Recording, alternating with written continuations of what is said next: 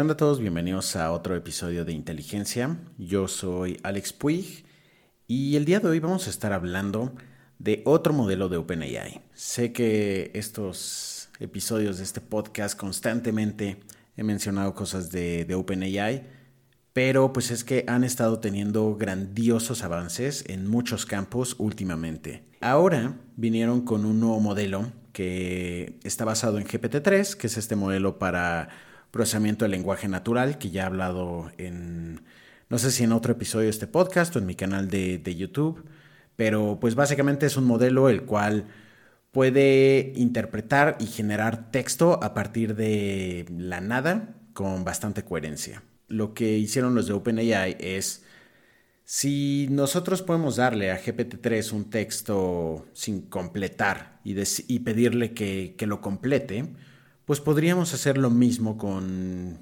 código, en el cual nosotros le digamos qué es lo que queremos que haga y que después lo que haga es generar el código este, de, de, lo que le pedimos, básicamente. Entonces hicieron un modelo llamado Codex. Codex es, pues básicamente, un modelo capaz de convertir de texto en lenguaje natural a código. Puede convertir a distintos lenguajes, eh, Python, JavaScript, Go, Perl, PHP, Swift y eh, TypeScript. En el que se enfocaron un poco más fue en Python. De hecho, el modelo fue entrenado con 54 millones de repositorios públicos en, GitHub. De esos 54 millones de repositorios sacaron 159 gigas de eh, scripts de Python.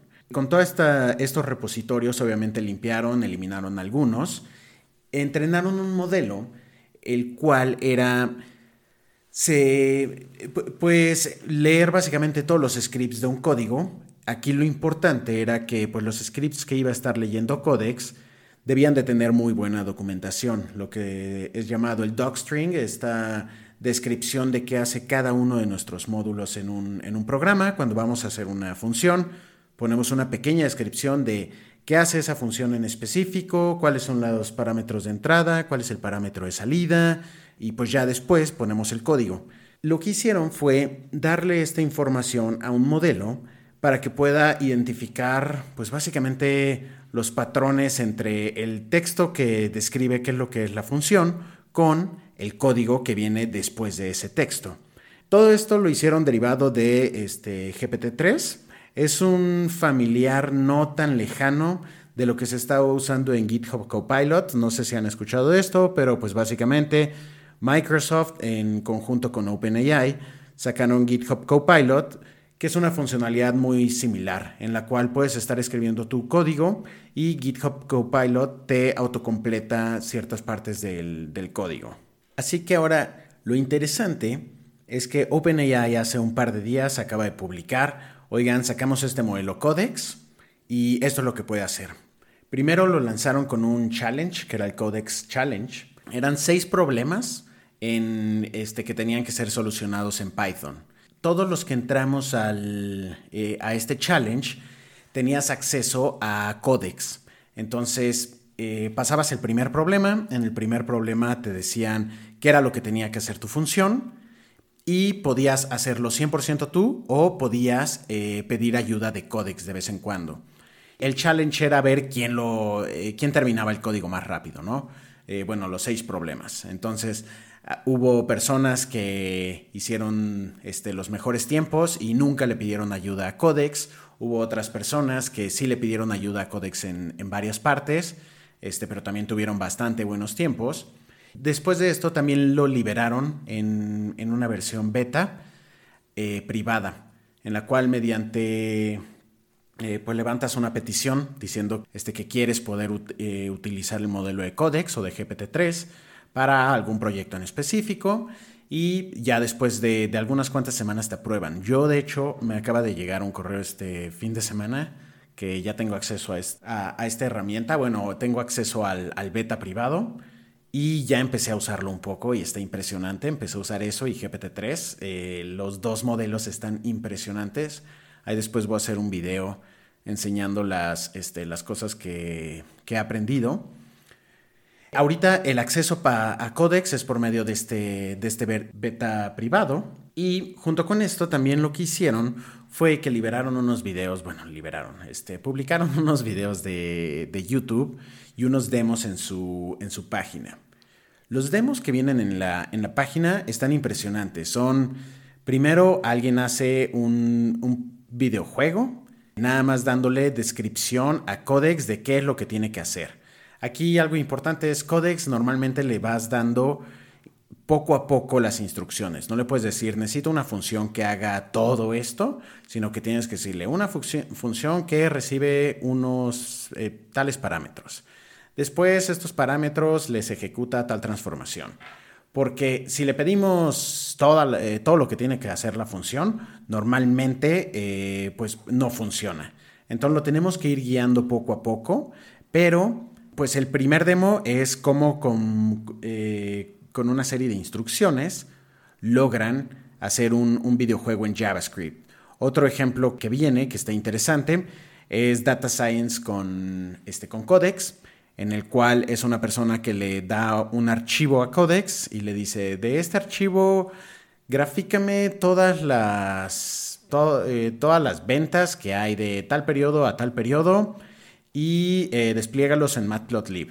Entonces automáticamente hace todo ese código y puedes ya ver unas gráficas que despliegan justo la información que se le pidió en las instrucciones. Hay otros que, que funcionan con, este, con Word y uno también muy interesante en el cual eh, toman problemas, problemas de matemáticas que le hacen a los niños en primero de primaria y se los dan a Codex. Y como los problemas para niños de primero de primaria básicamente son como una especie de descripción de qué es lo que se tiene que hacer, problemas de fulanito tiene cinco manzanas, regala tres, ¿cuántas tiene? Entonces, ese tipo de problemas los puede leer Codex y hace una función la cual resuelve esa, e, ese problema.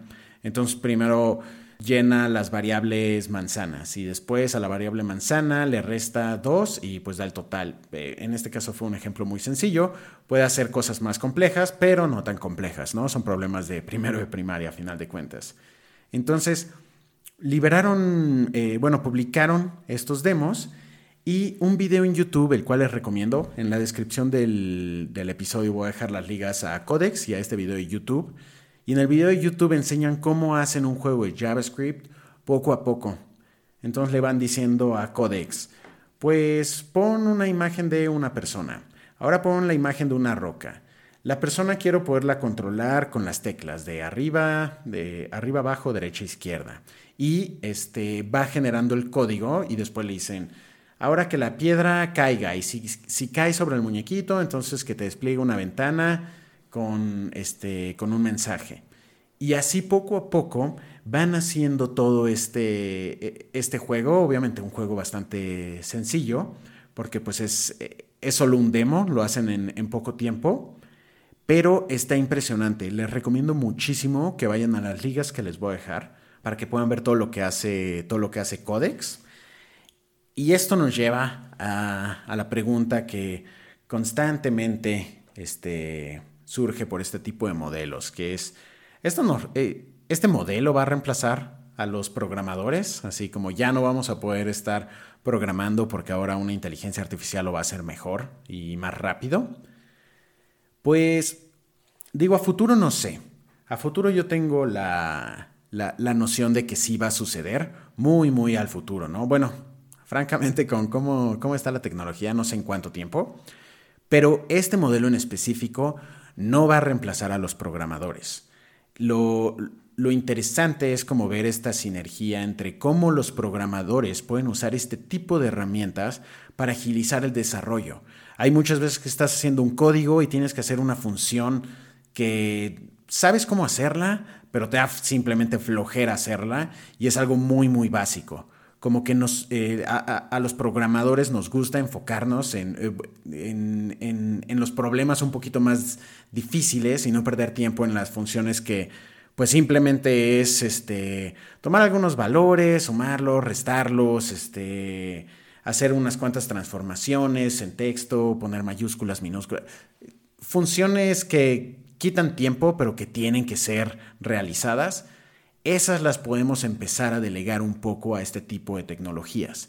Y también una de las cosas es, no nos va a reemplazar porque una, para, para hacer un sistema completo, un software completo, no se necesita solo hacer un par de funciones y ya, ¿no? Como que sí se necesita muchísimo más desarrollo. Y aparte, otra cosa es, como no puede hacer un sistema completo, necesita alguien que vaya guiándolo por medio de estos textos, diciendo, haz una función que recibe tales variables. Ahora estas variables, este, júntalas con el clima y automáticamente este, va generando todo ese código, pero se necesita alguien que lo vaya guiando. Y por la naturaleza de los problemas, creo que los programadores son las personas más adecuadas para irlo guiando, porque con un lenguaje claro se puede hacer que haga una función eh, que, que haga justo lo que necesitamos, porque hay veces en las que si somos un poco ambiguos con las descripciones, entonces el modelo no lo va a entender. Así como pasa con los humanos, ¿no? Cuando uno está trabajando con un cliente, de repente el cliente pide algo que pues no, no, hace sentido, ¿no? Entonces es como convertir eso a términos ya un poco más aterrizados, los cuales este, son más tangibles que simplemente decir, ay, esta, esta letra me gustaría un poquito más minimalista, ¿no? Este, en vez de decir algo de ese estilo, un programador tiene la capacidad de decir algo más acotado, lo cual puede ser eh, interpretado más fácil por Codex. Entonces no nos va a estar dando funciones que hacen algo similar a lo que queremos, sino funciones que hacen justo lo que queremos. Entonces no creo, eh, bueno, sé que este modelo en específico no va a sustituir a los programadores, no digo que, este, que, con cómo están avanzando las cosas todos debamos de decir que va a seguir así, eso, ya es para, otro episodio. Pero creo que es muy interesante considerar cómo podemos empezar nosotros a trabajar con este tipo de herramientas. Ya tenemos inteligencia artificial en todos los lugares y creo que ahorita eh, meter inteligencia artificial a cómo desarrollamos el código es una herramienta bastante interesante que nos va a poder ayudar a potencializar lo que hacemos, hacerlo mejor y podernos enfocar en las cosas que verdaderamente importan, ¿no? Y no perder el tiempo en estas este, minialidades. Y pues bueno, los invito a que, a que vayan, a que levanten su, su petición para que les den acceso al, al, beta. Está impresionante. Yo he estado jugando con GPT-3 y Codex y la verdad estoy, estoy maravillado ante cómo, cómo funciona. Entonces les recomiendo que, que hagan la petición para, ver si, les dan acceso al beta. También voy a dejar las, las ligas de, tanto de la publicación de Codex como los videos y los demos que, les mencioné. Y bueno, eso es todo por hoy. Espero que les haya, que les haya gustado este episodio. Lo, quise hacer un poquito más conversacional. No sé cómo va a salir ya después de que lo escuche y, y lo edite.